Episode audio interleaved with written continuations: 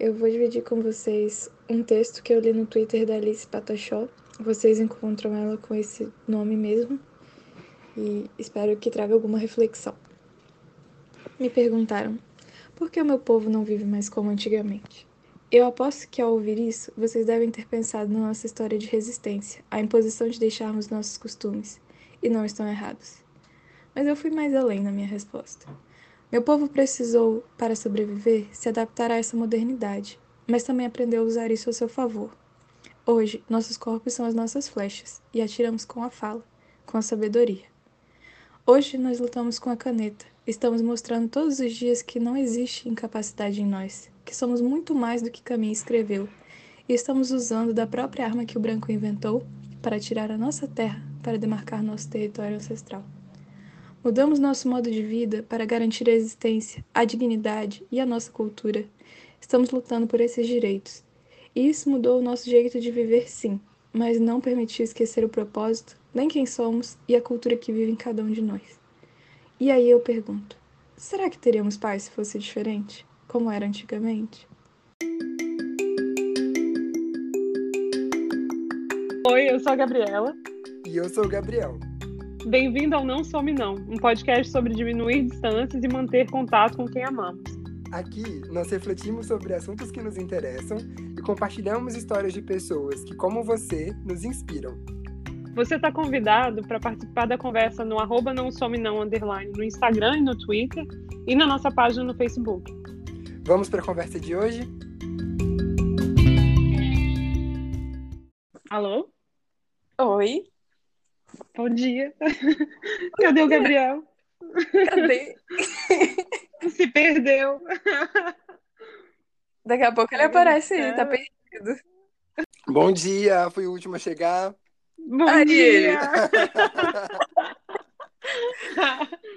Tudo bem? Amigas. Oi. Olá. Amiga, você vai reparar que tem isso mesmo. A gente começa a conversar aqui como se a gente não tivesse conversado antes, tá? Tudo, tudo novo. Eu adorei. Eu achei ótimo. Ei, gente, e todo mundo que está ouvindo, e amigas, mais uma semaninha. Então, é, acho que a galera já deve ter notado que temos uma coisa diferente aqui hoje, Gabizinha. O que, que está acontecendo? Uma coisa diferente, uma voz nova, Uma presença. uma presença, é, prefiro. Gente, lembra a presença de Anitta, uma coisa meio presença de Maíra, assim. Ai, meu Deus. Amei, amiga, como é que você tá? Como é que começou sua semana? Amiga, agora tem que te falar qual é a amiga, né? Tem amiga Maíra, como você está? É verdade, é verdade. Ah, por aqui tá tudo bem. Começando minha semana enfiando um milhão de coisas no planner, porque já não estou mais de férias. E essa é a vida. Seguimos. Mas, gente, tava sua de férias esse fim de semana. O que aconteceu? Acabou. Acabou, acabou minhas férias, gente. Agora começa um milhão de planejamento, de faculdade, vai entregar o TCC. Ai, é isso. Que delícia. Que aventura, que grande aventura. E você Essa tá é a grande aventura, assim, né? Com uma cara de desespero, mas sim. Mas com um sorriso no rosto, tá tudo bem. Sim. Ai. Sim, e é E muito você? engraçado essa coisa, a galera às vezes fala, tipo, ai, é, enfim, quando a gente fica muito tempo sem alguma coisa pra fazer, a galera fica muito triste, o que eu tô fazendo, eu fico, gente, é tão tranquilo pra mim ficar de férias do trabalho, da faculdade, ao mesmo tempo. Eu fico tão bem. Ai, não reclamo não também, confesso. Mas e você, Gabizinha, como é que você tá? Começou bem por aí? Tá, tá tudo ótimo, muito calor aqui nessa Flórida, tomando meu chazinho pra acalmar os ânimos. Sim, Tudo bem. eu tô no cafezinho pra acordar. É. Pegando É. sol no frio, né? Que tá acontecendo aqui. Aqui tá É. friozinho, um pouco de Olha, sol. Mas sabe que eu acho isso muito chique, sol no frio? Eu acho muito chique. Ah, eu adoro. Vamos lá, galera. Aliás, pra quem tá perdido aí, não tá entendendo o que tá acontecendo, presta atenção que eu vou explicar tudo agora. Ah, vamos lá, gente. É, Então, vamos começar mais um episódio e o tema de hoje. É, a gente sempre diz aqui no começo e no fim de cada episódio que o objetivo do podcast é falar sobre amizade e também sobre nos mantermos em contato com as pessoas que a gente ama. Pois é, às vezes os amigos também precisam falar de assuntos sérios não só precisam falar desses assuntos sérios, como os nossos amigos são ah, peças fundamentais no nosso processo de desconstrução e aprendizado sobre o mundo. E embora aqui no podcast a gente não se coloque nessa posição de informar ou formar opiniões, já aconteceu algumas vezes a gente sentir que era importante que nós falássemos sobre coisas que estavam acontecendo no mundo. Então, o agravamento da pandemia no Brasil, os protestos antirracistas e antifascistas, e hoje é mais um desses casos. Aqui no Brasil, a pandemia do coronavírus e a forma como ela tem ou não tem sido enfrentada já fez mais de 100 mil vítimas e os desdobramentos são ainda mais graves para os grupos marginalizados, dentre eles os povos indígenas do Brasil. Me arrepio só de falar, gente. É, e como se os impactos sociais, culturais, econômicos e políticos da pandemia nesses grupos já não fossem alarmantes o suficiente, acompanhar as notícias sobre isso nos desperta para uma questão ainda maior, que é o quanto nós não sabemos sobre as suas histórias, sobre as suas lutas e sobre as suas pautas. Mas por onde começar a se informar? Pelo amor de Deus, o homem branco está tentando. Amigos por perto, alguém para me dar uma luz. bom. Tadinho, é... né? Tadinho de ação. Mas, bom, é, é esse encontro entre o se despertar para a questão dos povos indígenas e o ponto de convidar amigos para participarem do nosso processo de aprendizado, que é o tema do nosso episódio de hoje. Então, hoje vocês vão acompanhar a nossa conversa sobre a situação atual dos povos indígenas brasileiros durante a pandemia. Vocês também vão nos acompanhar enquanto a gente relembra momentos que nos fizeram perceber o quanto a gente ainda tem para aprender e ainda um tópico final todinho dedicado para nossa convidada da semana. Yay! É... Pela primeira vez é, no podcast, hoje nós temos uma convidada participando da gravação. E é ainda mais especial o fato dessa convidada ser a Maíra, porque a Maíra é nossa ah. primeira amiga em comum. É, Sim. a vizinha, né? É, a Maíra é uma psicóloga em formação. ela é antenadíssima de questões muito relevantes.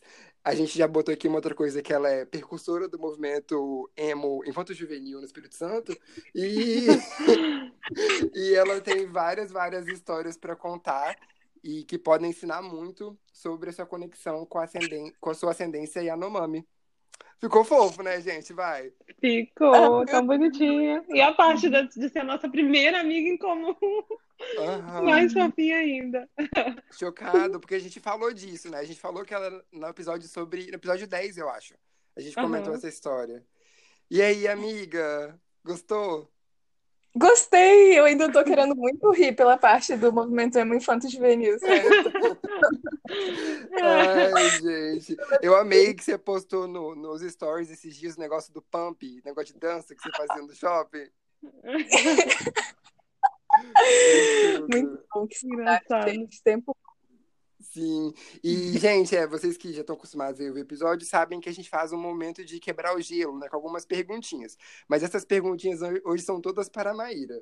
Amiga, a primeira coisa que eu vou pedir para você falar para introduzir aí a conversa é que é uma, rolou uma data importante esse fim de semana, né? Já que a gente vai falar sobre os povos indígenas do Brasil. O que, que aconteceu esse fim de semana? Exatamente. A gente está gravando esse programa no dia 11 e no dia 9 de agosto é comemorado o Dia Internacional dos Povos Indígenas. Essa data ela foi criada pela ONU, que é a Organização das Nações Unidas, e assim, acho que eu, eu, confesso que eu não tenho certeza de quando foi criada, acho que tem uns 10 anos, mas pode ter sido criada há 20 anos também, não tenho certeza. mas assim. Uma margem de erro de 10 para mais, 10 para menos. É. Foi criada em algum momento, é isso que importa. É, assim, podemos dizer que é recente, de toda forma. É, e assim, o objetivo era garantir as condições de existência, vamos colocar assim, minimamente dignas para os povos indígenas de todo o planeta a gente pode fazer vários questionamentos sobre a ONU, a função da ONU, mas eu acho que isso aí pode ser tema para um outro podcast. Sim, sim, nossa, polêmico, aliás, um tema bem polêmico. Uhum, é, e amiga, é, eu tenho mais umas perguntinhas para você.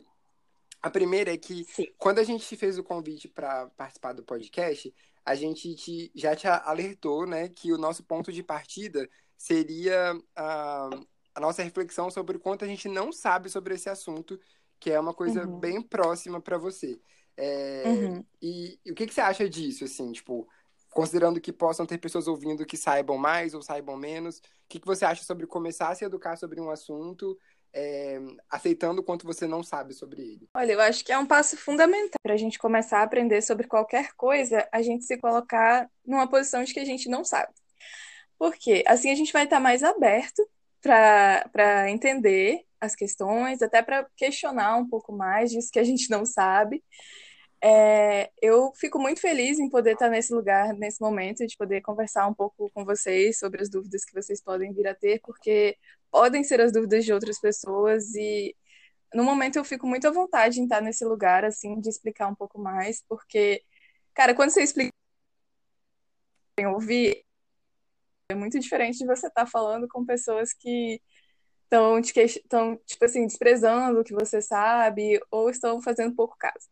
Então, eu acho que é muito importante, a partir do momento que eu tenho conhecimento, compartilhá-lo. Acho que é um pouco da minha missão aqui na Terra. Massa. Assim. E... E pergunta, pergunta. Não, é isso que você falou, que já é a próxima pergunta também, que é um outro tópico que a gente passou ainda no convite para o episódio, né? Que é. Uh, e aí uhum. pode até ser um pouco polêmica essa pergunta, mas acho que é uma coisa que é legal a gente conversar. Que muitas vezes, quando a gente está falando de algum movimento social que, que luta aí pelos direitos ou para ter espaço para falar, a gente às vezes vê um pouco essa coisa de tipo, encorajar as pessoas a, a estudarem por conta própria, eles falam tipo assim, ah, não, vai estudar. E, porque, de fato, pode ser muito pesado tomar para você, enquanto pessoa que está lutando por uma causa, é, tomar a responsabilidade de também ter que educar as outras pessoas. Mas como que você acha que isso possa talvez acontecer, assim, da gente encontrar um meio termo? O que, que você acha? Então, eu acho que a partir do momento que você não faz parte desse grupo, que é uma minoria social, é, pelo menos uma certa compreensão assim do que pode ser esse sentimento de não querer explicar ou de não estar disposto ou de estar impaciente, é, você precisa minimamente compreender isso, uhum. assim, sabe? É, no entanto, assim, sendo um pouco advogada do diabo aqui, é, estando desse outro lado, de compreender as minorias sociais e, de certa forma, fazendo parte de uma minoria social, de algumas minorias sociais, é, eu acho que se a gente deixar para a pessoa procurar por conta própria, primeiro, ela não vai procurar. Segundo, ela pode encontrar fontes que não são é, interessantes ou não são confiáveis ou são tendenciosas. Então, assim, eu confio nas coisas que eu tenho lido, que eu tenho consumido, é, eu procuro consumir coisas, é, especificamente sobre o nosso tópico de hoje, né? Uhum. Eu procuro consumir informações que sejam diretamente de pessoas que é, convivam, convivam em alguma aldeia, que pertençam a uma etnia e sejam imersas é, nessas discussões. Então, assim, confio nas minhas fontes. Sim. E prefiro repassar essas fontes, sabe? Se eu estou com preguiça de explicar alguma coisa, eu falo, olha, não estou muito disposto nesse momento, por uhum. favor, uhum procure essas 35 pessoas aqui que já estão falando sobre o tópico. Uhum. E aí eu estou direcionando, pelo menos. Sim. Então essa, essa tem sido minha posição, assim. Sim, é porque eu, eu, concordo muito, assim, que tem muita essa coisa sobre respeitar o seu momento, né? Às vezes, de fato, a gente não está no momento que a gente consegue, sobre também é, não ser uma responsabilidade, uhum. talvez assim, né, tipo, como um peso, até porque, como você disse, nem sempre a gente está falando com pessoas que querem ouvir, o que dificulta muito. Mas uma coisa que eu senti preparando esse episódio foi o quão bacana é essa coisa de direcionar, assim, né? Então a gente chegou a te contar que a gente conversou com outras pessoas também, e as pessoas que não estavam dispostas ou não tinham como ajudar, todas elas deram direcionamentos, o que foi muito legal. Isso é muito bacana, talvez, é, mostrar uma direção, né? uhum. né? Legal, obrigado, amiga. É, uhum. E aí, Gabizinha? Com você agora. É comigo. Então, é, só para dar uma, uma noção dos tópicos que a gente vai estar tá falando hoje, então, no, no, primeiro momento, a gente vai falar um pouco sobre o que está acontecendo agora, as notícias que a gente tem visto né, ultimamente, é, e, como, e como esses acontecimentos recentes geram um impacto na população indígena brasileira. É, lembrando que a gente não vai ficar focando muito nos dados e tal, a gente só vai falar mesmo da nossa perspectiva, né, assim, é o que a gente tem visto né, nos jornais, o que tocou né, a gente, enfim. E no segundo, uma segunda parte a gente vai falar sobre os momentos em que a gente realmente percebeu que a gente não sabia o suficiente sobre o assunto. Então, é, pode ser que a gente tenha né, vivido momentos assim que a gente escutou uma coisa que não foi legal, que a gente sabia que estava errado, mas a gente não tinha é, repertório ou conhecimento suficiente para poder debater o assunto, ou para, enfim, ter uma discussão legal sobre aquilo ali. E, por fim, a gente vai deixar, né, abrir o, o palco, abrir o, o áudio aqui para a Maíra, para ela falar bastante sobre a experiência dela, sobre como foi essa coisa da, não da descoberta, mas, né, quando ela começou a buscar mais, né, sobre a ascendência dela, sobre as dificuldades ou o incômodo e, e a dor em talvez ficar, né, vendo, consumindo esse tipo de conteúdo que, que, enfim, as notícias não são nada agradáveis, né, principalmente agora, né, nesse momento da pandemia. E, e, por fim, um pouco sobre as recomendações dela, o qual caminho ela procura seguir, assim, para se, se manter informada e saber mais sobre o assunto. Então, com isso, vamos entrar no primeiro tópico, que é sobre as notícias de agora. Então, gente, Maíra, Gabriel, quais foram as notícias é, recentemente, assim, quais foram essas, as notícias que mais chocaram vocês sobre os povos indígenas no Brasil? Mairinha, eu vou deixar você começar. Talvez a gente pode botar essa sequência aí pra gente não ficar confuso. Vamos lá. Tem alguma coisa que chama bastante a sua atenção? É, nossa, então, acho que a notícia que, que mais assim, me chocou foi uma notícia de umas esposas de militares que foram até uma aldeia, Yanomami, e decidiram fazer uma tarde de beleza e jogos com a população dali. Assim, surreal, né? É, em plena pandemia.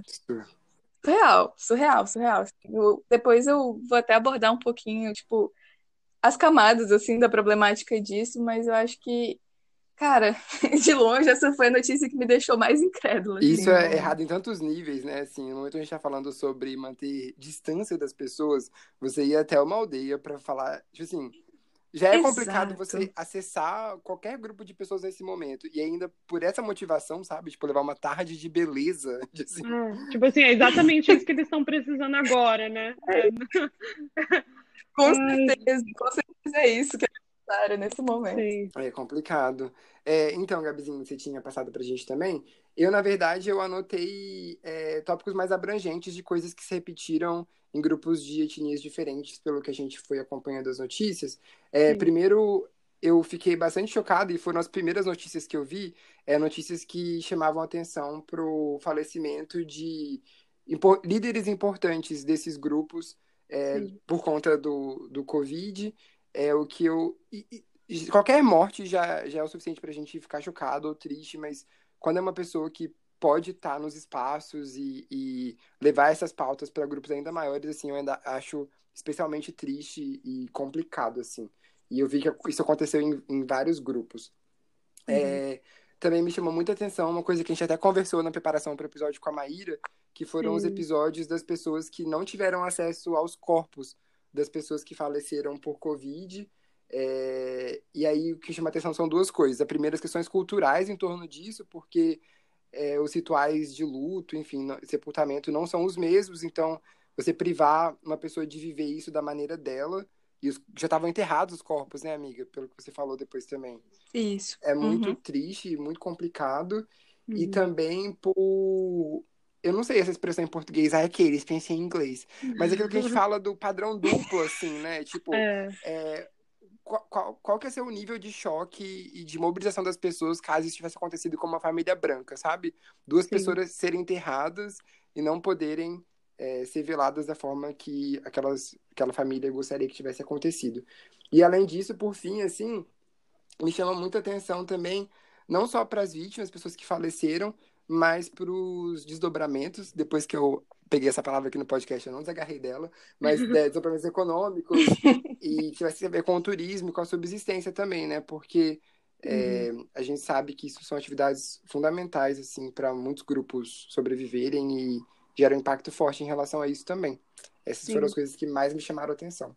E você, eu acho que, é, para mim, acho que uma coisa que, que ficou meio clara é que às vezes eles tratam essas pautas como se fossem coisas separadas. Por exemplo, ah, o problema da pandemia é, como os indígenas estão lidando com a pandemia, mas antes disso ainda estava rolando a questão né, da Amazônia, do desmatamento, da, enfim, uhum. do garimpo e, e, e, essas coisas são misturadas, né? Eu acho que fica bem claro que, que os povos indígenas eles estão resistindo, né? Desde que o Brasil é Brasil, desde que foi invadido, né? Não é, não foi descoberto. E eu acho que é importante, tipo assim, não tratar essas coisas como fatos isolados, né? Tá tudo tá tudo misturado, tá tudo junto e a gente tem que entender isso melhor e conversar melhor sobre isso.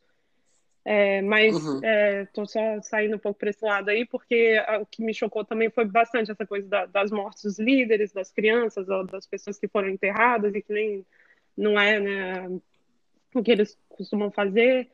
E é isso. É, algo mais Sim. alguma outra coisa que, que vocês lembram? É, essa coisa da, da, da, Amazônia que você falou é bem interessante também, assim, de, de refletir, porque o, o nível de, de absurdo, assim, de ver pessoas se aproveitando do foco da atenção na Covid para fazer escolhas completamente contestáveis sobre a Amazônia Sim. também, né?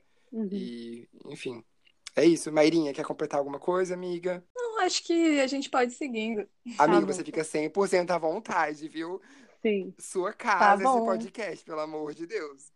Eu já estou sentindo, acho. Ai, que tudo, aquele que fica preocupado. Então, e é isso. fofo. Então, é... agora a gente vai falar um pouquinho sobre, sobre essa coisa, né? De, de, perceber que a gente não sabe o suficiente sobre um assunto e como, como lidar né, com essa situação. Além de, de sentar, abrir uhum. um, um computador, um livro, sei lá, e começar a ler, o que, que a gente o que, que a gente faz a respeito, né? Mas antes disso, assim, quais foram os momentos que, que a gente viveu que a gente percebeu, assim, tipo, tem alguma coisa errada, sabe? Tipo, isso aqui não tá, não tá legal, mas o que, que eu faço sobre isso, né? Aliás, é... eu vou fazer um convite, Maíra, aperta os cintos, porque agora vai ficar feia a conversa. é. Sério, espero que você sobreviva. A gente tá, tipo, enfiando o dedo na ferida, né? Mas vambora. Tô acostumado com isso aí já, vambora. É, tá. Mas eu acho que é legal, assim, né? Porque imagino, e muita gente manda esse feedback pra gente quando ouve podcast. Tipo assim, nossa, eu ouvi, eu queria contar, tava contando a história junto com vocês. E acho que todo uhum. mundo que vai ouvir vai, tem algum episódio parecido com isso que a gente vai contar também, porque é chocante. Mas vamos lá, Gabi, Sim. te interrompi, perdão. Não, não, pode, pode falar, gente, tá liberado. Mas é, eu não sei, eu acho que vou começar por uma coisa bem boba, assim. Quem nunca uhum. falou uhum. ou ouviu as pessoas é, se referirem a alguma coisa, né? Algum evento, alguma coisa que não, sei lá, que não tem nada a ver, um programa que não está muito afim de fazer, como programa de índio. Vocês Nossa. escutam isso com muita frequência? Sim, sim, e é bizarro. Sim, e tipo, por quê, né?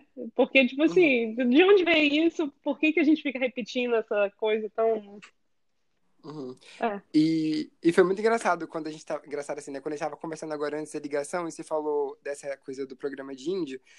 É, rolou uma mobilização, assim, depois dos protestos antirracistas, né? Da galera revisitar muitas coisas que eram perpassadas pelo racismo que não eram necessariamente a violência policial. Dentre Sim. elas a linguagem, a comunicação, né? Então a gente uhum. viu, sei lá, tipo, desde pessoas explicando de onde vinham essas expressões até banda trocando de nome.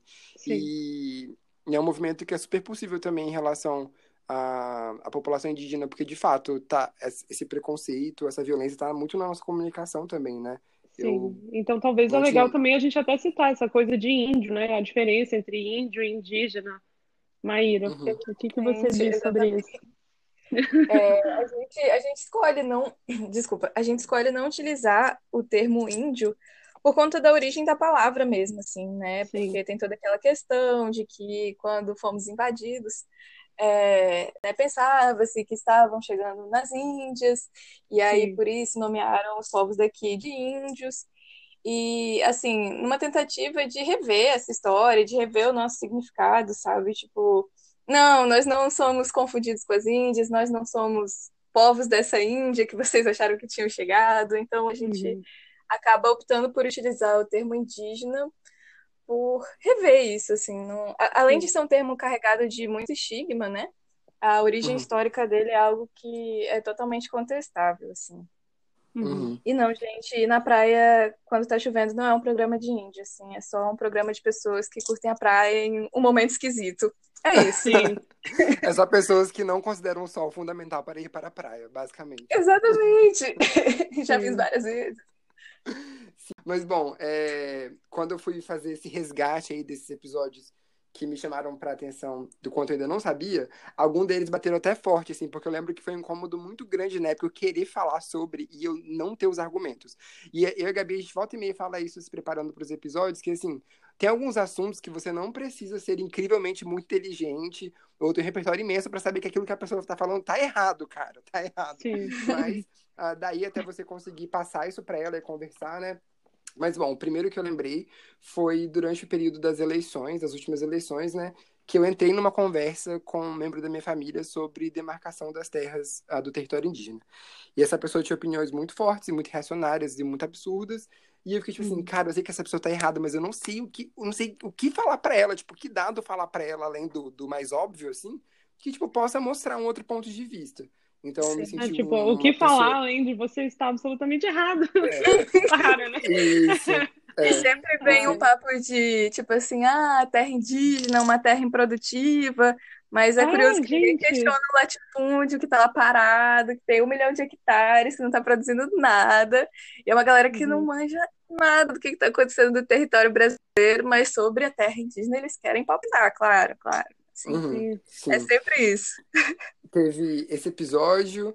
É... Eu sempre fico muito incomodado e querendo dar mais argumentos quando alguém, sei lá, acontece alguma coisa em relação a, a, um grupo indígena específico, e aí vão entrevistar essas pessoas e elas estão vestidas de uma forma que as pessoas acham que os, os povos indígenas não podem estar vestidos. Tipo, o que que. Aí, abre aspas. Olha esse índio com celular. Eu fico tipo. o índio de iPhone, né? É um clássico. eu fico tipo, oi? Assim, onde que isso te incomoda, sabe? Onde que isso é uma Qual o problema? É, tipo. É, então, isso é um, uma situação também que eu gostaria de ter combatido com mais argumentos ao longo da minha vida.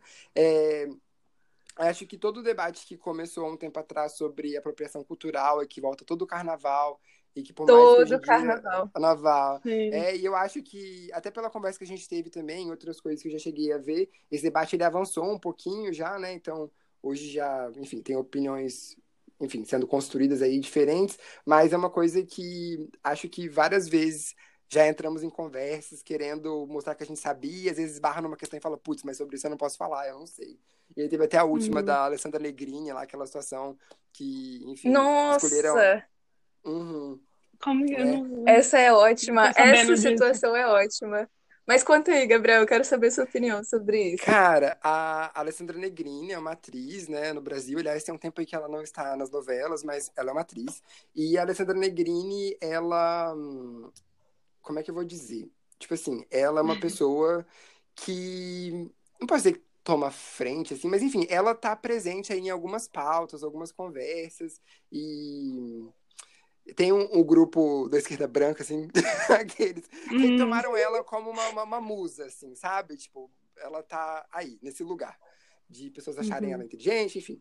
E aí rolou uma. Um, foi um protesto, amiga, eu não lembro o que, que foi. Foi um foi uma enfim, marcha algumas... de carnaval. Foi uma, marcha, marcha de, de carnaval. carnaval. O protesto ia ser melhor, né? Tá é, mas, que foi a questão. Tipo, foi uma marcha de carnaval, mas queriam aproveitar a presença dela para chamar a questão, chamar a atenção para a questão dos povos indígenas como uma forma de protesto. Tipo, vamos ensinar, vamos colocar um protesto no meio desse carnaval aqui.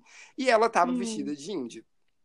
Abre aspas, né? Vestida de índia, que é uma fantasia, né? É. Mas enfim, ela estava com pinturas é, éticas indígenas e, enfim, adereços. E as pessoas começaram a criticar muito, né? Então, uhum. com o argumento da apropriação cultural. Mas aí a contrapartida que as pessoas que organizaram, a, o, enfim, esse bloco de carnaval e que foram responsáveis pela pintura dela, contrapartida do argumento foi, foram pessoas indígenas que fizeram a pintura e que escolheram ela para estar ali. E aí, tudo, aí muita uhum. gente bugou, tipo assim. Agora? Eu adoro essa contradição. O que, que rola agora? Adoro essa contradição, porque, inclusive, ela estava acompanhada de uma das principais lideranças indígenas do Brasil, que é a Sônia Guajajara, que, inclusive, foi a mulher que veio como candidata à vice-presidência nas eleições de 2018.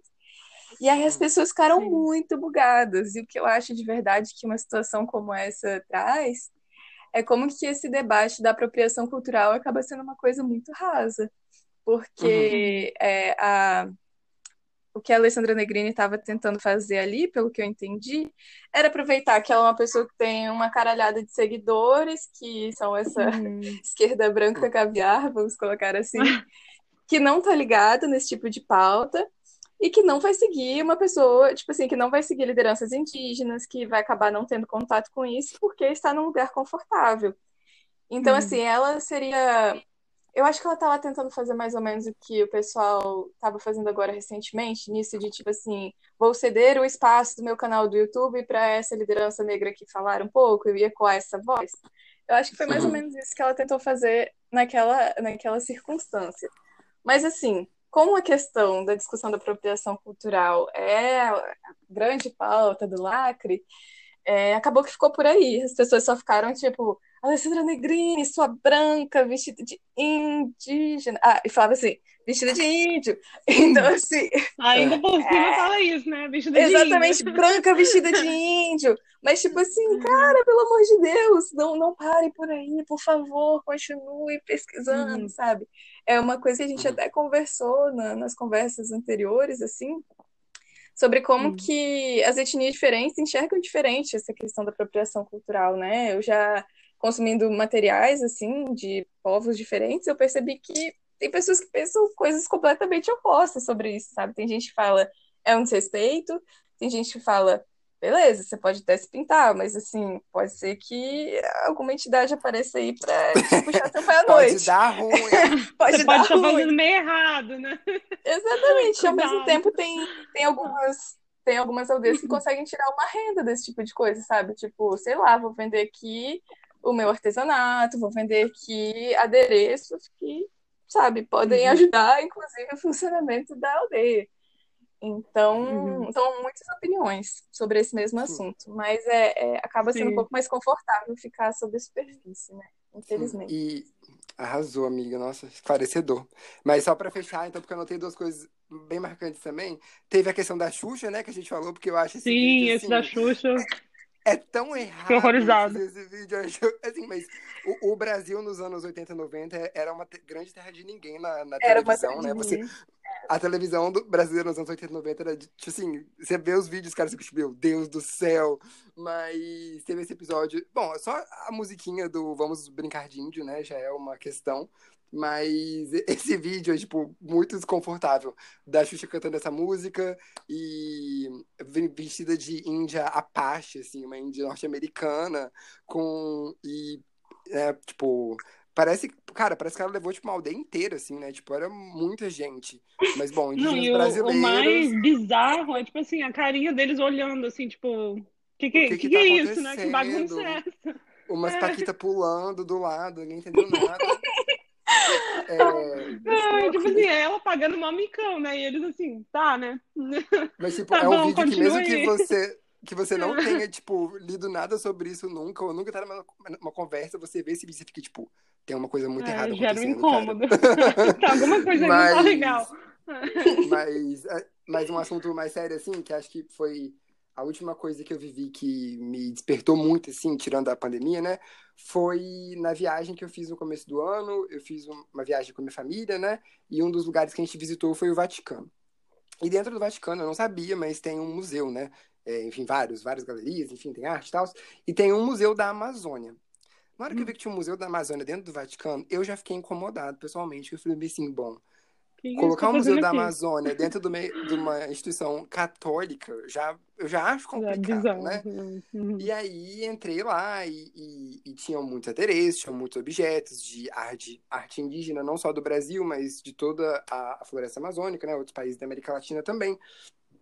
E enfim, eu, eu, fiquei muito desconfortável até uma hora que foi o ápice do meu desconforto, que foi quando eu cheguei numa parte que tinha umas peças e que tinha uma descrição que era parte de um ritual religioso e tudo mais, e que no ano X, a o cardeal, o papa, a pessoa responsável X, decidiu que uma peça específica não poderia estar ali exposta porque ela é, fazia menção, ela se referia a alguma entidade que a igreja via como demoníaca. E eu falei hum. assim, ah, ótimo ótimo, né? Tipo, vocês determinando o que, que pode, o que, que não pode, e tirando as coisas e trazendo pra cá. E aí eu já fiquei puto da minha vida, mandei mensagem pra Pam, eu falei assim, Pam, não vou gastar meu réu primário aqui. eu tô indo embora agora. Caraca. Sim. A história do apagamento, né, que se reproduz até hoje. A gente, a gente via isso nessa época com a Igreja Católica e agora a gente começa a tomar outros formatos com a evangelização aqui no Brasil, né? Uhum. Sofrível, sofrível. Sim, Sim. sim. E, e, e aí, por fim, uma última coisa, juro que essa é a última mesmo. que- então, essas foram todas as coisas que me chamaram atenção por quanto eu não sabia, mas teve um momento que eu entrei em contato com uma manifestação cultural que me chamou atenção pro, que o pouco que eu sabia era o suficiente para eu começar a me informar mais. E, e me empoderou muito, assim, e na época foi um tapão na cara, sabe? Eu acordei e falei assim, não, tipo, é, é isso aqui que eu quero pra minha vida. Que foi o Samba Enredo da Mangueira, que fala Uhum. sobre é, a história que não se conta sobre o Brasil, e, enfim, é, que fala que desde, mil, é, que é? desde 1500 tem mais invasão do que descobrimento, e aí passa por Uhum. vários episódios de revoluções indígenas, revoluções negras e mulheres importantes para a história do Brasil, é, e também coloca, de fato, os portugueses no lugar que eles ocupam da história brasileira também. E, enfim, foi muito marcante. Foi um, o oposto, uma coisa que me chamou atenção pro quanto eu sabia e quanto mais eu queria saber, assim. Foi isso. Pronto, agora acabei, gente. Pode, pode falar. Brincadeira. Mas você, você tem, anotou mais coisas? É. Hã? Peraí, você perguntou pra mim ou pra Maíra? Desculpa, não. Maíra, Gabi, estou confuso. É, Maíra, Maíra. Tá. Vamos lá, gente, fiquem à vontade. Eu acho que, acho que eu gosto de ouvir o que vocês têm aí de, de inquietações, assim. Acho que a gente pode ir conversando a partir das inquietações de vocês também. Ótimo. Você tem mais alguma, Gabizinha? Ah, eu lembrei aqui, pre- preparando para o episódio, eu tinha até esquecido dessa música bizarra, mas eu lembrei daquela música do Gabriel Pensador, né, do, do Cachimbo da Paz, que a letra, assim, enfim, é, eu não sei, eu acho que é, resume muito, de uma forma muito estranha, é, sei lá, eu não sei nem o que dizer, na verdade, né? assim, É alguém tem, bizarro. alguém tem algum comentário, fazer, tipo, quem deixou ele lançar essa música? Cara, eu não, eu não lembro dessa música, pra ser sincera. Eu, eu não lembro. Amiga, porque Ah, você que tinha um ano de idade, né? né? Porque você é um bebê. Cara, é muito engraçado, porque pra, pra mim a Maíra tem 15 anos até hoje. Eu não conseguia Ai, meu. Deus. Ah, Amigo, já tem alguns anos que eu tenho 15 anos, tipo, 8. Sim. Sim. sim. Amiga, mas essa música é uma música que conta a história de um índio, aquele, abre aspas, um índio, porque fala do cachimbo do índio, né? Mas enfim, conta a Sim. história de um homem que vai para pra Pra cidade, cidade. né, Gabizinha? E ele é pego É. fumando um cachimbo. É uma música que, na verdade, está falando sobre a forma como as pessoas estereotip... é, têm estereótipo de quem fuma maconha. Botei aí. Uhum. Porque fala que ele é preso por causa do cachimbo da paz. Só que, Mas em por vez que de que falar, ele tipo, escolheu? é, tipo, Eu ele não falar que o entendo. maconha na rua. Tipo, não. Tem, É, por que que tipo, tinha que ser um indígena? que Por que que ele tribo teve que mudar e colocar um É. paletó pra chegar na cidade? Trocou não sei o que pelo fio dental. É muito, muitos estereótipos numa Nossa, letra. eu, eu só. abri, eu abri a letra aqui e eu tô sofrendo um pouco. É Eu bizarro. achei que era que era aquela música que fazia homenagem, homenagem não, né? Que contava a história do índio que foi incendiado em Brasília. Mas eu acho que acho que eu tô misturando aqui nomes. Não, que essa letra não, aqui não não. parece falar sobre isso, não. Caraca, Sim. meu Não, Deus. e- Desculpa, Maíra, né? Agora eu te trouxe mais uma coisa Meu Deus. na lista das, das bizarrices. Não, É. e, tipo, eu, eu, eu consigo, tipo, ver, assim, o- é esse que a gente tava falando, sabe? Tipo, na, naquele momento ali, provavelmente, né, tipo, nossa, impactante, vamos falar sobre maconha numa música. E se é até hoje, assim, né? Mas tem outras formas de você falar sobre isso, né, gente? Obrigado. Mas Sim, aqui, também só, só uma Hum. questão. É, será que essa música também pode ser, assim, eu acabei de ler a letra dela, né? Mas será que essa Uhum. música também não pode ser uma história, tipo assim, é, da, dessa sociedade que força a, os indígenas a irem para as cidades, e aí quando eles chegam nas cidades, eles se deparam com vários problemas, Sim. tipo abuso de álcool, abuso de outras drogas. Fica Eu acho que pode ser essa leitura. interpretação também. A única coisa que me incomoda, assim, que eu tava vendo, assistindo uns vídeos, né, de pessoas, é, enfim, que têm ascendência indígena e tal, e eles estavam falando que o que, o que incomodava, né, no caso, a pessoa que tava dando entrevista lá, ela tava falando que Uhum. volta e meia, quando as pessoas vinham com, com cachimbo, vinha essa coisa de cachimbo da paz, ah, tá fumando Ah, maconha. E, e que não é isso, assim, tipo, tem outro, enfim, fica- é, um ficam utilizando essa letra para fazer chacota, entendeu? Por uma Entendi. coisa nada a ver.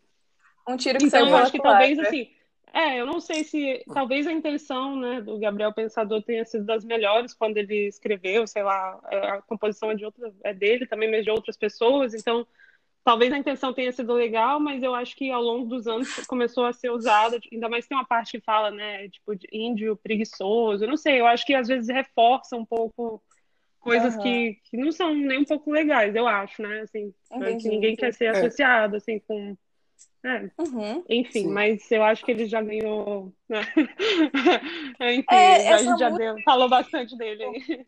Virou hum. música de maconheiro, assim, de verdade, porque é aquela Maresia, não é? É essa, né? é essa, é essa.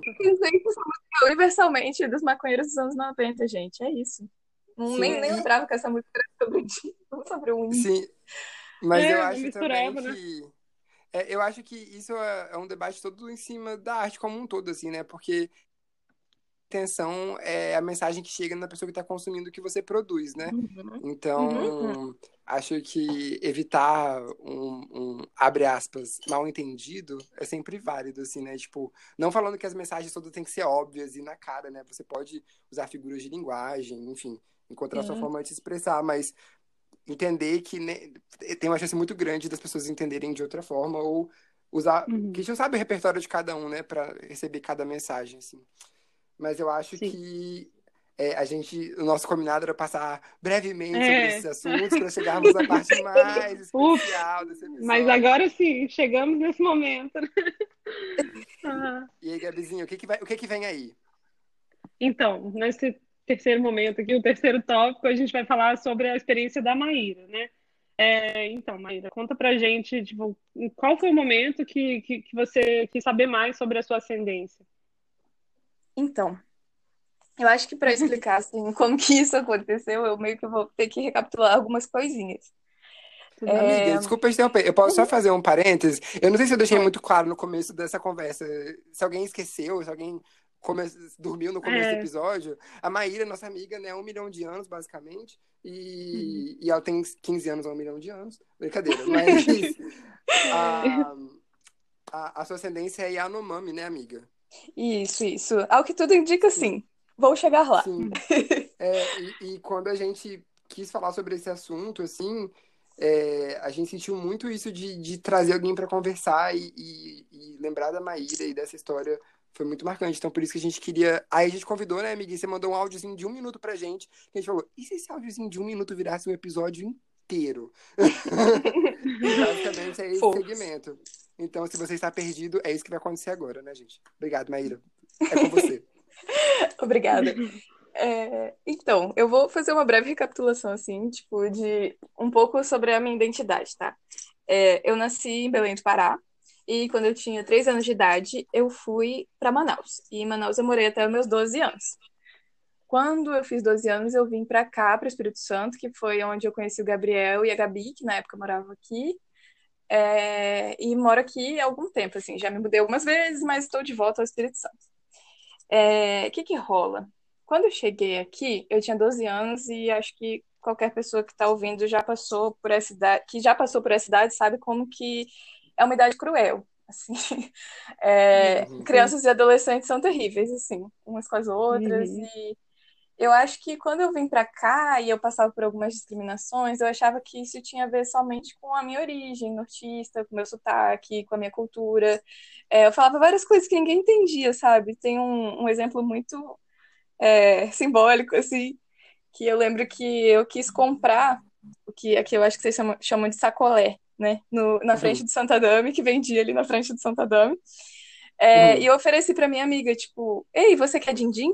Que é como a gente chama em Manaus. e aí a menina ficou, tipo, você tá me oferecendo dinheiro? Aí eu fiquei assim, cara, não, pelo amor de Deus. Então. Aí, exemplos. E aí, eu achava que, tipo, as discriminações que eu passava tinham mais a ver com isso do que qualquer outra coisa, sabe? É, de certa forma, isso me fez me adaptar bastante a cultura daqui, perder vários hábitos.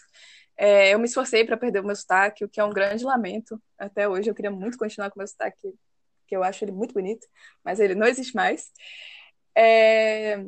E por muito tempo foi assim, sabe? Quando eu entrei na universidade, eu comecei a estudar feminismo E aí eu fui acrescentando mais uma camada essa questão de discriminação. Achava que poderia ter a ver com meu gênero e tudo mais. Com as lentes que eu tenho hoje, eu consigo dizer que muitas situações desagradáveis que eu passei podem ter sido motivadas sim pelo racismo. E para mim sempre foi muito difícil entender isso, porque a forma como o racismo se constrói aqui no Espírito Santo é muito sorrateira. É, os preconceitos de raça e classe estão muito, muito entrelaçados aqui. É, eu sentia que, de certa forma, quando é, é eu estava vestida de maneira mais desleixada e querendo. Assim, eu vou rasgar um pouco o verbo, tá bom, gente? É, enfim. Amiga, vai com tudo. eu senti que a discriminação que eu sinto, eu sinto, na verdade, até hoje, né? Que a discriminação que eu passo por aqui acontece quando eu me pareço com uma pessoa pobre. É isso que acontece. E uhum. só para dar uns exemplos assim do que, que já aconteceu comigo por aqui, tá? É um clássico de alguns supermercados, os seguranças ficarem andando perto de mim. É, já tive que provar com nota fiscal que eu realmente tinha comprado alguma coisa, enfim. Eu acho que isso não se uhum. compara às experiências que eu ouço dos meus amigos negros, mas eu vou deixar essas histórias para eles contarem, para vocês perguntarem para eles, porque acho que nessas é, violências que a gente sofre no cotidiano, a gente consegue entender muito como o racismo opera por aqui. Então, uhum. assim, na época em que eu passava por essas situações, né, é, e que não tinha consciência disso, o que que eu comecei a fazer? Eu comecei a me portar de forma a evitar esses conflitos. Então, tipo, eu tentava corresponder ao padrão de comportamento, de vestimenta de uma mulher branca de classe média moradora da Praia da Costa. E sendo uma pessoa de classe média, realmente eu pude evitar muito desses conflitos por aqui. É... Até aí tudo bem, né? Feita essa recapitulação, é... acho que agora vem o ponto decisivo de quando eu percebi que realmente eu não era branca e que sim, eu poderia sofrer racismo em alguns outros contextos. Bom, eu namoro um cara que ele também é descendente de uma etnia indígena. Ele é descendente dos charrus. E esse é um povo que vivia também pelo Rio Grande do Sul, que é onde a família dele mora até hoje.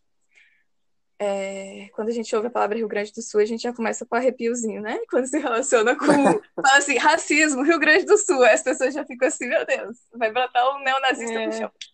Vem aí. Vem aí. pois é, foi mais ou menos isso a gente viajou para lá no meio do ano passado. Sim, no meio do ano passado, tipo 2019, sabe?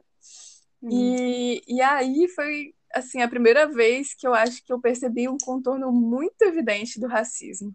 É, a gente foi para um restaurante em Gramado, que é uma cidade feita para turista e tudo mais, mas que se você olha para o lado só tem pessoas brancas, assim, tipo. Eu gosto de fazer esse jogo, que eu inclusive vou ensinar para vocês, que é quantas pessoas negras e, ou não brancas existem nesse ambiente que eu estou. E em uhum. Gramado eu realmente não consegui contar ninguém, assim. É, enfim, mas é um lugar turístico, né, e tal. A gente foi para lá porque é bonito, frio, fomos. Uh, a gente ia comer fondue num lugar específico lá. E quando a gente chegou lá, o moço barrou a nossa entrada. Tava eu, meu namorado e a família dele. E aí o moço barrou a nossa entrada, ele falou que como nós éramos clientes do Groupon, a gente não poderia entrar mais lá. E só que tipo assim, na hora que a gente chegou, a gente ainda estava dentro do horário previsto para ser contemplado pelo Groupon. E assim, cabe dizer que todas as pessoas assim que estavam atendendo a gente nesse momento, gerente eram é, pessoas brancas e descendentes de alemão, assim, enfim. E aí, era isso que estava acontecendo, assim. A gente começou a argumentar, falando, poxa, a gente veio de longe, é, deixa a gente entrar aí, não vai fazer diferença nenhuma, você vai ganhar o dinheiro do Groupon. Se você, se a gente não vier agora, a gente vai inclusive perder o ressarcimento do Groupon, enfim. Tentamos argumentar ao máximo. Mas a gente estava começando a entender que o que estava acontecendo ali não era somente uma questão burocrática, né? Eles realmente não queriam que a gente estivesse naquele espaço. E aí, nisso, eu percebo uma família branca entrando por uma outra porta, entendeu? É, o pessoal, esse mesmo pessoal que estava atendendo a gente, estava atendendo outras famílias, deixando essas outras famílias entrarem.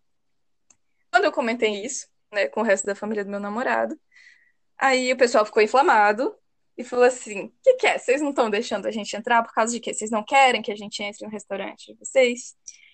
E aí a gente ouviu uma frase tipo: É, agora a gente realmente não quer receber a sua gente aqui. Nossa. É. E aí, cara, é, é uma coisa doida que acontece quando você passa pelo racismo, que é tipo assim, meu Deus, será que isso está acontecendo ou será que eu estou exagerando? Será que é isso mesmo? Não é possível. E aí a gente começou uma gritaria, não sei o quê, e aí segura não sei quem para não bater não sei quem, pra gente não perder a razão. Enfim, a grande virada da história foi o tio do meu namorado vira e fala: Mas então, é, você vai sustentar isso que você está falando quando a polícia chegar aqui? E aí ele falou: Pode chamar quem você quiser, pode chamar o Papa. E aí ele chamou a polícia. E a grande virada da história é que ele também era policial. Eu amo essa história. ele também era policial. E, e aí foi isso, assim, a gente esperou um bocado, claro, né? Tipo, uma cidade pequena, enfim. A gente esperou um bocado, mas ali mesmo eles escolheram depoimentos, marcaram audiência. É, aquela situação foi uma situação de injúria racial, é, e essa é uma coisa que a gente geralmente deixa passar, porque a gente pensa, caraca, que gente ignorante, meu Deus do céu, tem que sair daqui. Mas quando a gente se depara com esse tipo de coisa, é, a gente tem alguns dispositivos legais, assim, para ser amparado. Então, hum. naquele dia eu aprendi que, tipo, se eu passar de novo por uma situação dessas, eu não vou pensar duas vezes, cara. Eu, eu realmente vou sugerir na cara dura, vou filmar, vou fazer um escândalo, porque é o que a gente tem que fazer quando a gente se depara com uma situação dessas, né? Uhum. E, e aí, porque beleza. Talvez acho que quanto mais se esquiva, né? Fica parecendo que tá dando caminho, né? Tá dando. Exatamente. Deixa as pessoas continuarem fazendo isso. Né? Exatamente, não acontece nada, elas saem impunes, sabe? Elas são racistas e saem impunes, então o que, que vai acontecer? Né? Elas vão continuar fazendo. Uhum. E eu acho que esse episódio ele foi muito marcante, assim, para eu entender que, de fato, em outros contextos eu não era uma pessoa branca.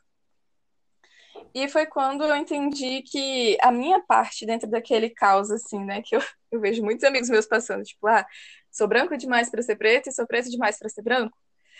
É, dentro dessa como é que eu posso dizer? Dessa conta, na verdade, eu não entrava, eu não estava assim, solta, sabe? Eu, eu, tenho uma raiz indígena, uhum. eu sei que eu tenho uma raiz indígena, mas eu não sabia de onde ela vinha, eu não sabia como ela se configurava, e, e assim, mesmo que, sei lá, como me leem aqui no Espírito Santo, pode ser que me confundam com uma pessoa negra, enfim, já aconteceu algumas vezes, é, uhum. de toda forma eu sei que existe uma raiz indígena. E aí, depois desse famigerado episódio, eu percebi que eu precisava rever as memórias da minha família, eu precisava entrar em contato com quem carregasse as, é, mais informações sobre a cultura indígena. Entrar, daí eu comecei a entrar em contato com familiares que poderiam ter um pouco mais de informações sobre isso, né? Até com quem teve mais contato com a minha avó paterna, que é o, o nosso grande elo, assim. Foi a pessoa que conviveu mais diretamente com com alguma aldeia. E aí, hum. enfim, me joguei nessa história. Mas assim, como eu falei, né? Isso aconteceu na metade do ano passado. Então é um processo que continua acontecendo, sabe? Eu tenho muita coisa para aprender ainda. É, uhum. Ainda estou descobrindo muitas coisas e tentando resgatar a memória, né? Porque eu acho que o que mais pega assim sobre a gente que, que é descendente é sobre como existe um projeto para apagar a nossa história, a nossa cultura, né? Por mais que a nossa uhum. linguagem, nossos hábitos carreguem várias tradições indígenas, é, nossa linguagem em português, quero dizer, né? É, por mais que carregue várias coisas indígenas, é, existe esse esforço para apagar os significados mesmo, né, das nossas histórias. Então, não é um processo muito fácil, mas estamos nessa. Acho que é por aí, mais ou menos. E pegando esse, esse gancho do que você falou, assim, de, de não ser um processo muito fácil, o que, qual é a parte assim, que você acha mais difícil? O que, que é mais incômodo? Como que, como que você vê esse, esse processo? Nossa, então. É, porque, assim, a partir do momento que eu tô aqui no Espírito Santo, é muito difícil eu encontrar referências é, sobre pontos que estão no norte, né? Que, no caso, Uh, já é muito difícil você ter qualquer informação sobre povos indígenas brasileiros, assim, de maneira formal, tipo, biblioteca, coisas assim, sabe? É, então, assim, é difícil entrar em contato, é difícil encontrar pessoas de etnia, por, até porque especificamente a etnia Yanomami, né? É, uhum. Muitas das pessoas não têm essa é, algumas, algumas aldeias estão muito distantes geograficamente mesmo, então, assim, é difícil estabelecer esse contato, sabe? Sim. E você perguntou sobre incômodos, eu acho que o incômodo vem, vem justamente desse apagamento, sabe, Gabi? Tipo, eu lembro que teve um dia que eu fui fazer uma simples pesquisa, assim, tipo, Yanomami, no Google. E aí eu uhum. descobri que existe uma rave com esse nome, sabe? Tipo assim, uma rave com esse nome. E, e, eu querendo encontrar negócio do meu povo. Gente, me ajuda, pelo amor de Deus. Mas é isso. É isso que acontece, sabe? Eu querendo ter contato com as artes aí, com a história do meu povo. E aí eu encontrei uma rave. Enfim. Nossa. É, amiga, eu tenho uma pergunta para você, que é o seguinte. É, então, você começou a fazer essa busca, né?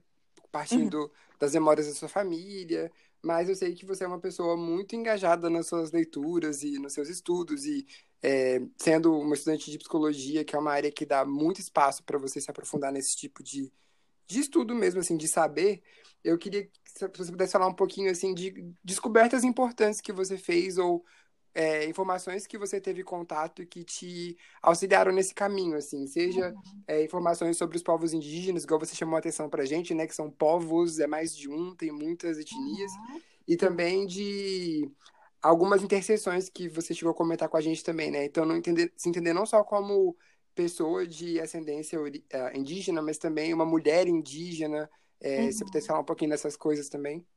Beleza. Então, amigo, é, eu, eu queria muito, assim, que eu realmente tivesse espaço para estudar um pouco mais sobre a saúde dos povos indígenas. Infelizmente, isso não é muito uma realidade dentro da psicologia hoje. É, talvez, assim, eu, eu tô falando de uma realidade aqui do Espírito Santo, né? Eu não sei uhum. se, por exemplo, no norte os no cursos norte. vão acabar abordando um pouco mais disso, né? Mas, assim, a gente tem uma política nacional de atenção à saúde dos povos indígenas. Acaba que a galera que vai mais para a parte de psicologia social estuda mais isso, se aprofunda mais nisso. Mas, assim, não é, não é algo muito mainstream na psicologia, vamos colocar assim. Uhum. É, então, assim, a partir dessas leituras, dessas pesquisas, foi quando eu tive contato com essa política nacional de atenção aos povos indígenas. É, o SUS, hoje ele faz um esforço muito grande assim para tentar aderir a essas pautas é, pautas de minorias sociais como um todo assim né é, o SUS tem uma universidade online não sei se vocês sabem dessa informação ela é preciosa devemos aproveitar o UnaSUS enquanto existe porque uhum. sabemos o dia de amanhã mas assim o UnaSUS é uma universidade online do SUS que promove vários cursos assim de é, especialização de capacitação e, e foi quando eu fiz, comecei a fazer, né, esse curso de sobre a saúde dos povos indígenas. Mas lá você encontra várias coisas, tipo é, políticas de saúde à população negra, à população LGBT. É muito bom, gente, sério mesmo. Tô, tô tentando zerar aquilo ali, porque é muito 10. Que legal. Sim, e ganha certificado com várias horas, tá? É, é impressionante. Que legal. legal. Sim, sim. É... Gabriel, esqueci sua outra pergunta, me desculpa. Ah, não, é porque a gente chegou a comentar também, né? Você conversando antes do episódio, falando um pouco de se entender nessas interseções, assim, né? Então, para além ah. de, da sua identidade indígena, mas, tipo, ser uma mulher indígena, é, ah. onde que você via essas conversas acontecendo? Menino, isso é polêmico, isso é polêmico, assim, porque como eu. É, essa coisa, né? De cada etnia olhar para uma. para essas nomenclaturas de uma forma diferente, enfim. É, não sei ainda se eu posso dizer que eu sou uma mulher indígena. Assim, com certeza eu tenho uma ascendência indígena massa que perpassa muito quem eu sou. É, uhum. Perpassa muitas coisas que eu faço, que eu aprendi, a minha forma de pensar e agir. Uhum. Mas, assim, é, por eu não ter vivenciado a experiência de viver numa aldeia e tudo mais, é, eu uhum. Entendi exatamente assim como essas coisas se relacionam, sabe? Eu tô me permitindo ainda estar tá com essa resposta em aberto. Massa, amiga. Massa, não, arrasou. E, e vai muito nisso que a gente falou, sabe? Tipo, de e aos poucos mesmo ir aprendendo. Cara, massa, amiga. Nossa, sério, essa história sempre me deixa, assim, da, da vez que você me contou, né? E agora é tão chocante quanto, se não mais, assim. Muito, muito chocante. E aí, Gabizinha, qual é a próxima pergunta que a gente tem pra Maíra? Então, a gente vai falar um pouquinho sobre esse, o caminho, assim, que você está buscando seguir agora, se, se é que tem um caminho, mas eu sei que você falou, assim, que deixa a pergunta aberta, né? Talvez não, não só sobre isso, mas é, o que que você recomenda, assim, para as pessoas que, que querem se informar mais sobre o assunto e para a gente sair um pouco dessa coisa de só esperar as notícias chegarem, né? Assim, até É. então o meu contato com, com as informações assim sobre isso era, era só das manchetes, o que aparece, aí eu leio a respeito. Mas assim, eu acho que é legal a gente tentar buscar mais, né, as, as informações. O que que, o que que você sugere? Desculpa, eu dei uma volta enorme. Imagina. É, então, assim, para mim, uma coisa que tem me ajudado muito, que eu tenho lido muito a respeito, é, são as obras do Darcy Ribeiro. Darcy Ribeiro, ele foi um antropólogo, escritor e também foi político. É, é, Uhum. ele foi vice-governador do Rio? Sim, isso. E, enfim, o cara é muito massa, assim. É, dentre as Uhum. várias coisas que ele escreveu, ele escreveu alguns livros de antropologia voltados aqui para a realidade brasileira.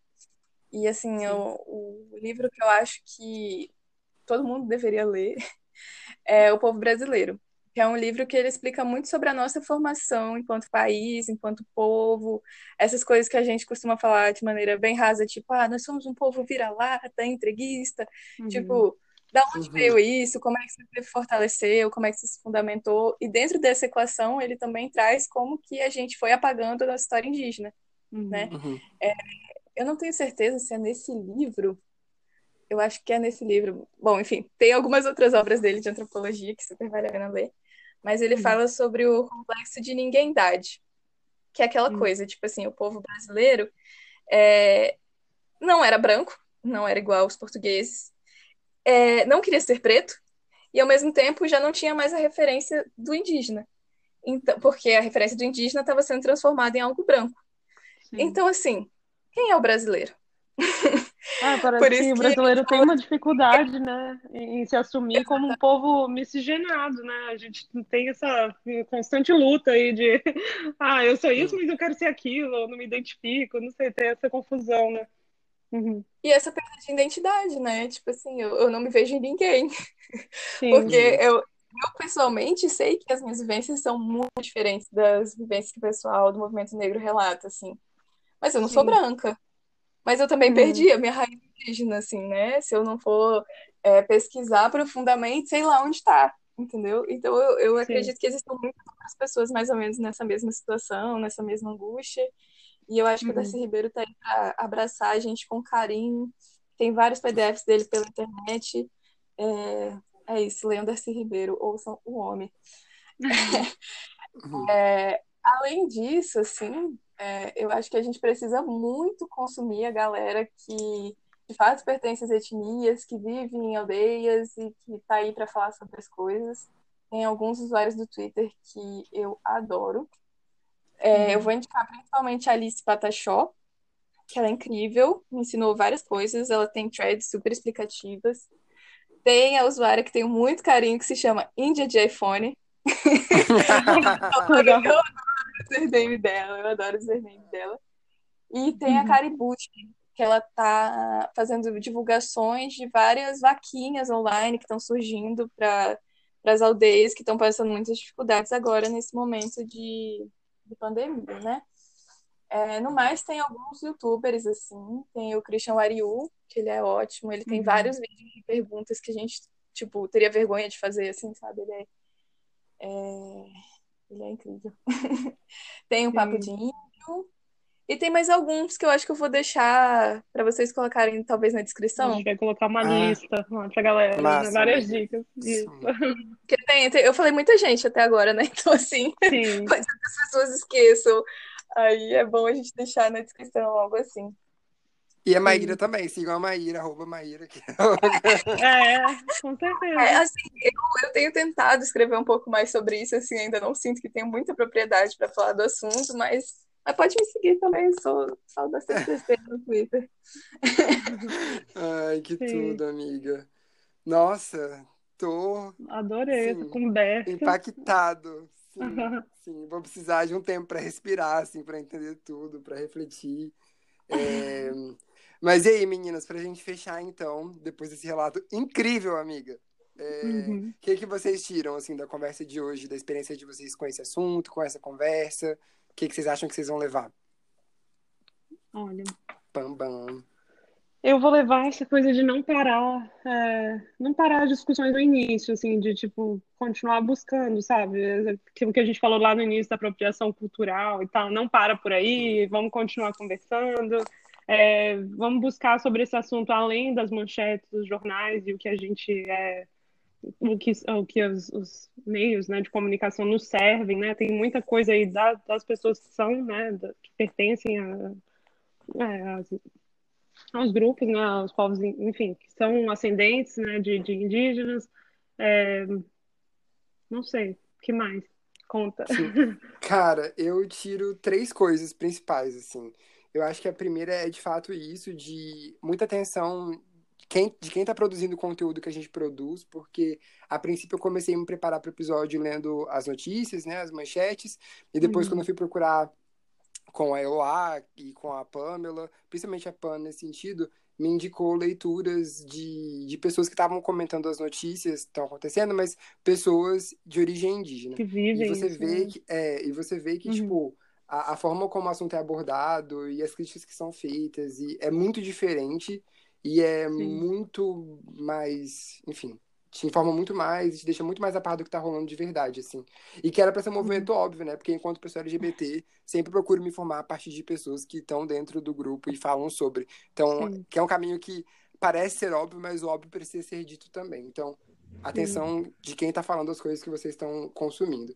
As outras duas coisas que me chamam a atenção, primeiro é a referência do, do Bacurau, de você se armar e, e se munir para argumentar a partir da história, assim, né? Então, que quando você relembra o que aconteceu, enquanto você não deixa isso ser apagado, enquanto você vai atrás, isso te deixa muito mais preparado para combater e, e sentir a vontade sendo combativo. Sim. Tipo assim, não, eu, eu sei do que eu sei e isso é o suficiente para eu falar. É, mas É, e outra coisa, assim, é, isso me lembrou só uma coisa, só um parêntese, que Hum. é, é- faz parte da nossa história, né? Eu acho que às vezes a gente tem essa mania de separar Uhum. como se fosse a história deles, mas isso é a nossa história também. uhum, E a gente tem que, é, enfim, descolo- descolonizar as nossas ideias, né? Rever aí esse passado, o que foi, né, que, que aconteceu, e escutar as histórias, né, vindo de outras pessoas, e não só de como o homem branco quis contar, né? sim, exatamente. E, e, mas principalmente, assim, a maior de todas que eu tiro, e como eu gosto sempre de reforçar para mim mesmo que o podcast é sobre amizade, eu, Uhum. e eu falei também aqui no episódio sobre amizade, né? Sobre como eu. Você perguntou como você faz seus amigos, sei que você leva. E é muito nessa Uhum. relação de admiração, assim, de ter por perto pessoas que me ajudem a evoluir, sabe? Então, pra gente dar Uhum. valor para as pessoas que estão nos nossos ciclos sociais, as pessoas que a gente conhece, nossos amigos, familiares, porque essas pessoas, como a Maíra hoje, né? Tem, tipo, Sim. muito, muito para compartilhar e, e para ajudar a gente a evoluir, assim. Então, para além das notícias das pessoas cheias de repertório, ou acadêmico, ou político, para comentar as coisas, também o conhecimento que vem das pessoas que estão pertinho da gente Sim. já. E que às vezes, né, a gente acha que tá Essa tão longe, mas de tá tão olhar para o lado, né? Olha para o lado Sim. e é, É isso. Maíra maravilhosa, ajudou, Sim. ajudando a gente aí a aprender. Ai, gente. Sim. E, e você, amiga? O que, que você vai levar de Ai. hoje? Então, vou, eu acho que é, é, é muito massa, assim, estar nesse lugar onde as pessoas querem ouvir o que a gente tem para falar.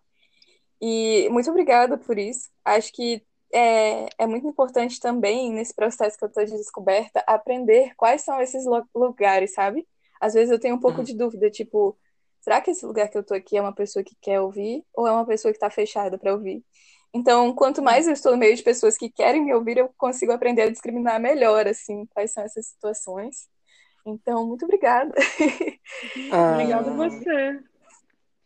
E, ó, eu vou deixar mais umas dicas de temas para vocês pesquisarem, já que vocês são maravilhosos e abertos. Vocês, Uhum. vocês anotem aquelas. Mas eu vou sugerir, assim, que nesse momento é, a gente siga, nós também, né? É uma coisa para, acho que para todo mundo. É entender que essa pandemia está escancarando alguns problemas estruturais, assim, né? É, a gente está com um governo muito entreguista Uhum. que está querendo desmontar a FUNAI, que é uma Nossa. fundação que está totalmente, que estava totalmente voltada para o apoio para a proteção social do nosso povo e assim né está sendo desmontada o IBAMA também está sendo desmontado que está fazendo com que cada vez mais é, garimpagem ilegal extração de madeira é, tráfico ilegal dos nossos animais enfim uhum. tanta merda está acontecendo sabe que é muito importante Sim. a gente entender como é que a ideologia que está por trás desse governo se relaciona com isso é, a gente está num tempo de discussão muito séria sobre a demarcação de terras e território indígena, que foi uma coisa que o Gabriel até trouxe no começo né, da nossa conversa. É, o Bolsonaro uhum. tentou retirar essa responsabilidade da demarcação dos territórios indígenas do, da FUNAI. Eu não sei de onde ele. Eu não sei o que, que ele achava que ia acontecer. Se, se não era a FUNAI que ia fazer isso, eu não sei quem poderia fazer.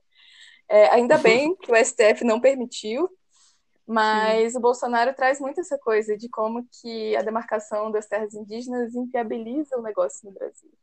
Então, uhum. novamente, assim, é, a, a, FUNAI, sem poder, estando cada vez mais de mãos atadas, é, o, os nossos territórios eles ficam mais limitados. E, e, nesse momento de pandemia, eh, os povos indígenas passam por muita pobreza, né? Escancarando é, essa vulnerabiliza vulnerabilização que é um projeto.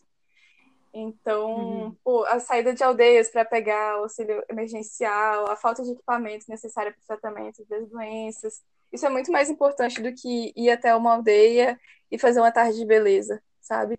Então, uhum. assim, Hum. Então, assim, vamos seguir pensando, acho que principalmente nesses três tópicos, assim, é, e discutindo, assim, sabe, como é que a gente pode se fazer presente. Acho que nesse momento que a gente pode tentar ajudar financeiramente mesmo a, as aldeias e, e, vamos seguir pensando, construindo junto, que é o melhor que a gente tem a fazer.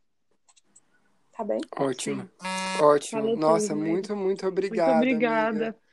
Ai, Imagina! Ai, eu adorei, gente, sério. Ai, Nossa primeira participação especial ao vivo, uma ligação. Sim, adorei. Lindo. especial. Uhum. Eu acho que foi a primeira participação ao vivo, a nossa primeira amiga em comum.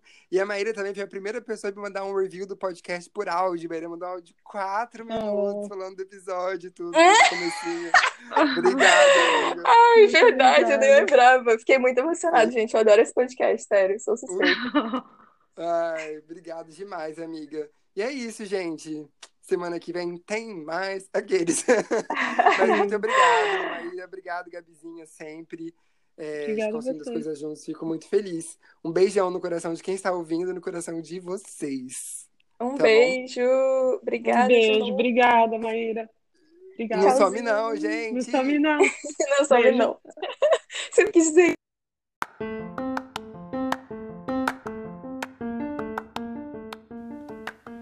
Além de um podcast, o Não Some Não é a nossa forma de estar próximos, fortalecer vínculos e falar sobre uma das nossas coisas favoritas, a amizade. E é um prazer pra gente compartilhar um pedacinho dessa plataforma para que você possa fazer o mesmo. O Oi Sumido é um espaço reservado em cada episódio para você nos contar histórias das suas amizades e enviar recados para as pessoas que você ama. Para participar, é só mandar uma mensagem por alguma rede social que a gente te explica bem direitinho. Que será que um dos ouvintes preparou para hoje? A gente espera que essa mensagem chegue com muito carinho ao sumido da semana. Vamos ouvir juntos? Oi, sumido! Primeiro, eu queria agradecer ao pessoal do Não Some Não por permitir que eu mande um oi sumida para minha grande amiga Sam. É, eu conheci a Sam lá em 2018. Por favor, não façam as contas, tá, gente? É, quando a gente participava do Clube do Livro para falar de Crepúsculo. Sim, Crepúsculo. Nossa grande paixão e o nosso elo. E ó, é até hoje, tá, gente? não tenho vergonha de falar isso, não. É, os filmes terminaram, o Clube do Livro também, é, mas a nossa amizade permaneceu. E eu sou extremamente grata por isso. Eu sou grata, pois eu encontrei na Sam uma amizade muito fácil e muito amorosa não é uma amizade de cobrança, sabe? É uma amizade presente. Sempre que eu preciso, ela tá ali por mim. E durante esse tempo de isolamento social, os nossos encontros é uma das coisas que eu sinto mais falta. É, seja para assistir um filme, como a Pipoca e um Brigadeiro, que é o que a gente sempre fazia, ou ir no Outback, comer aquela batatinha e tomar uma cerveja só para falar da vida e dos filmes adolescentes que fizeram parte da nossa vida, sabe? É, a gente cresceu, estamos, né, com uma idade aí, mas a nossa paixão por filmes adolescentes permanece. E é isso que eu amo, sabe, na nossa amizade. O não, precisar, não precisar ser adulto o tempo todo. Somos pessoas e precisamos nos conectar com aquela essência do que nos faz bem.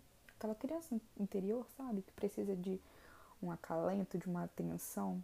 Então, eu sou muito grata porque a Sam me permite fazer isso junto com ela.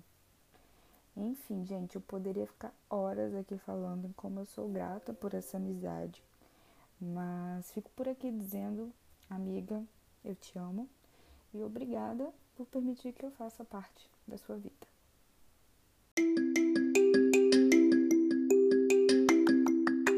Obrigada por ouvir esse episódio do nosso podcast. Agora nossa conversa continua nas redes sociais.